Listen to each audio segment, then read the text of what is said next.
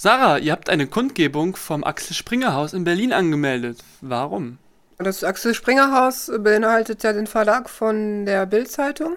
Die hat am Dienstag wieder einen Hetzartikel veröffentlicht gegen eine Frau, die wegen mehrfachen Mordes im Gefängnis sitzt und der, soweit ich weiß, die Hormonbehandlung und die juristische Anerkennung als Frau verweigert werden.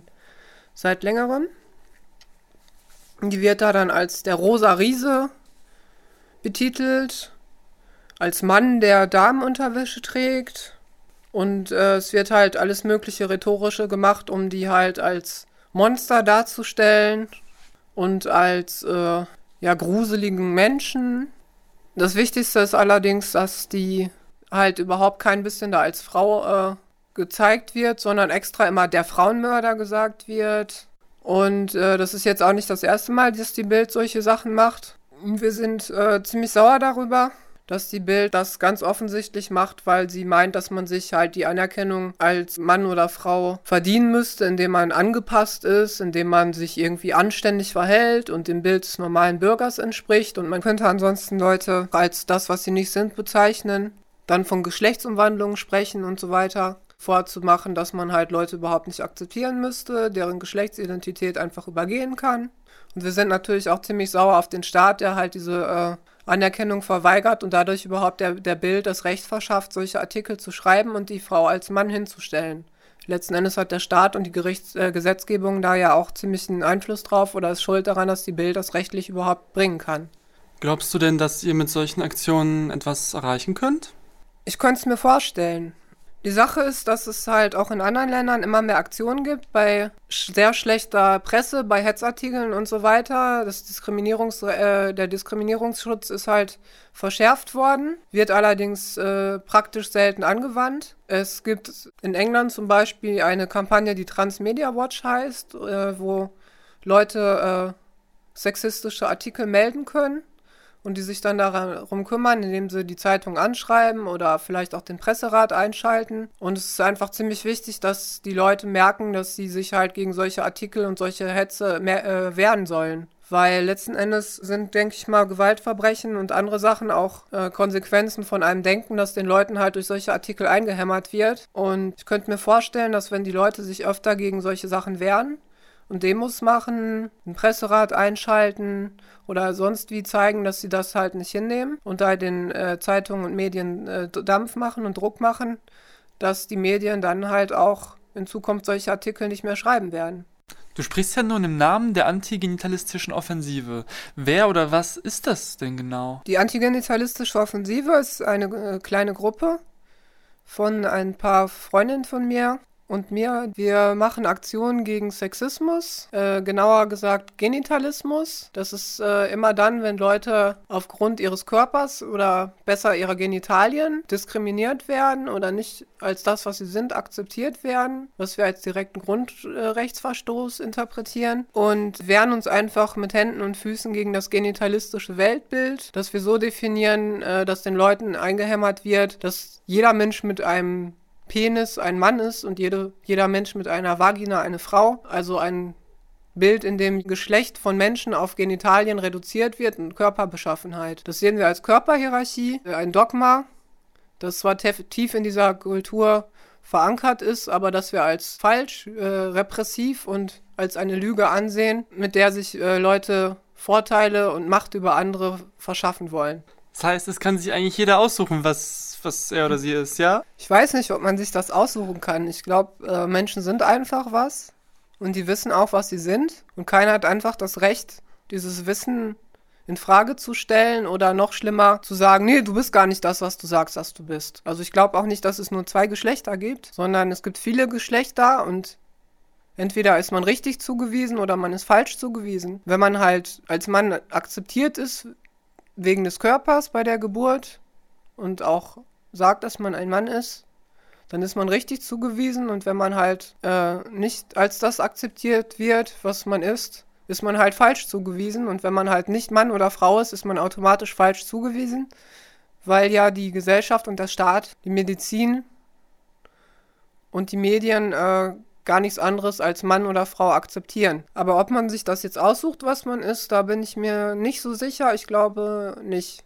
Hm, mit wie vielen Leuten werdet ihr denn rechnen auf der Demo? Ähm, wir hatten jetzt ein paar Aktionen, zum Beispiel auch gegen die Popgruppe Die Orsons, wo wir halt sehr wenige waren. Diesmal haben wir ein bisschen mehr Werbung gemacht im Stressfaktor, bei links unten in verschiedenen Foren und über die Genderliste und haben halt auch viele Leute und Verbündete angeschrieben, die wir persönlich kennen. Und darum hoffen wir, dass es diesmal mehr werden. Wir rechnen allerdings nicht mit sehr vielen Leuten. Wahrscheinlich werden es weit unter 100 sein. Gab es nach dieser Orsons-Aktion nicht äh, Folgeaktionen in anderen Städten, die nicht von der antigenitalistischen Offensive organisiert waren?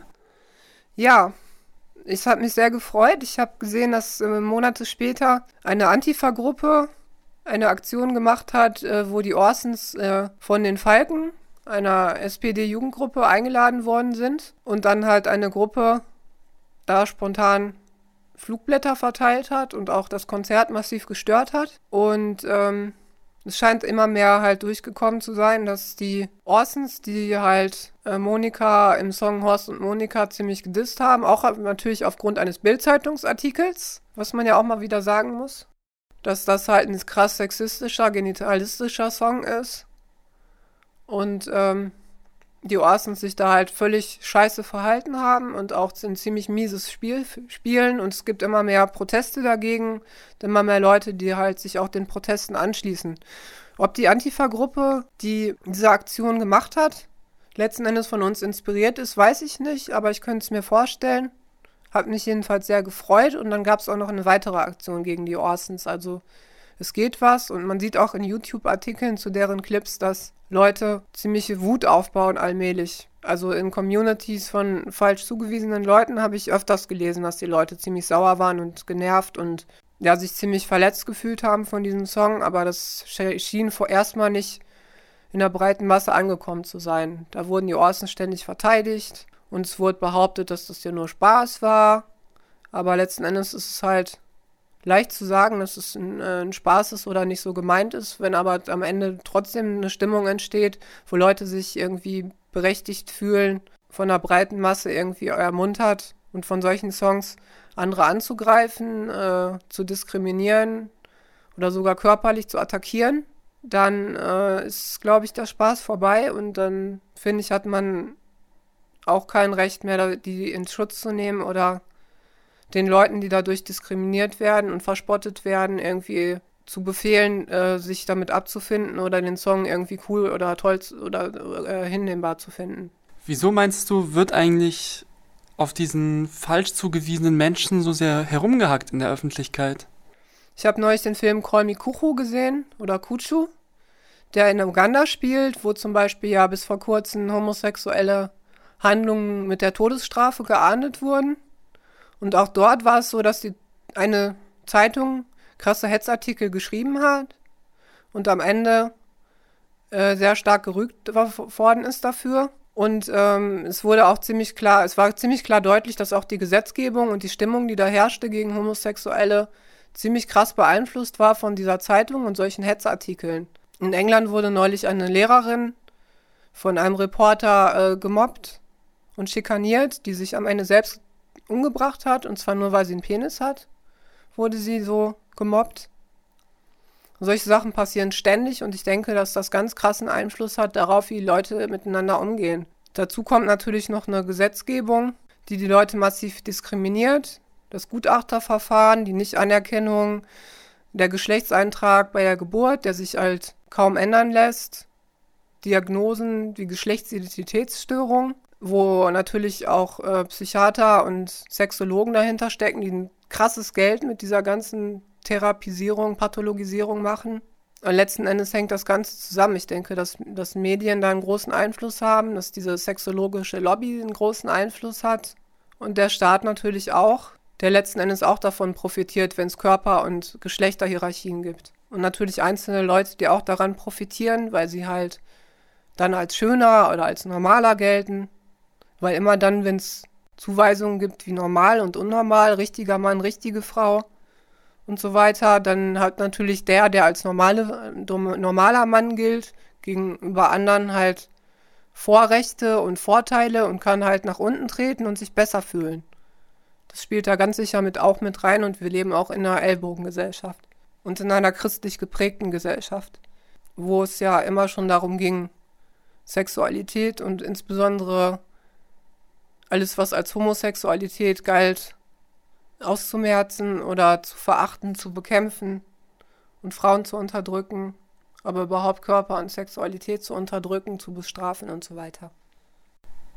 Und was plant ihr sonst so an Aktionen in nächster Zeit? Jetzt, nachdem mich dieser Bildartikel so aufgeregt hat und die anderen halt auch, ähm, überlege ich, ob ich vielleicht noch eine Demo hinterher schiebe vor dem Bundesministerium des Innern, das halt für diese Gesetzgebung verantwortlich ist und für das Gutachterverfahren, wo Leuten die Anerkennung als Mann oder Frau verweigert wird über Jahre und denen halt ein übelst nötigendes Schikaneverfahren aufgezwungen wird, inklusive Wartezeiten und oft sexueller Nötigung.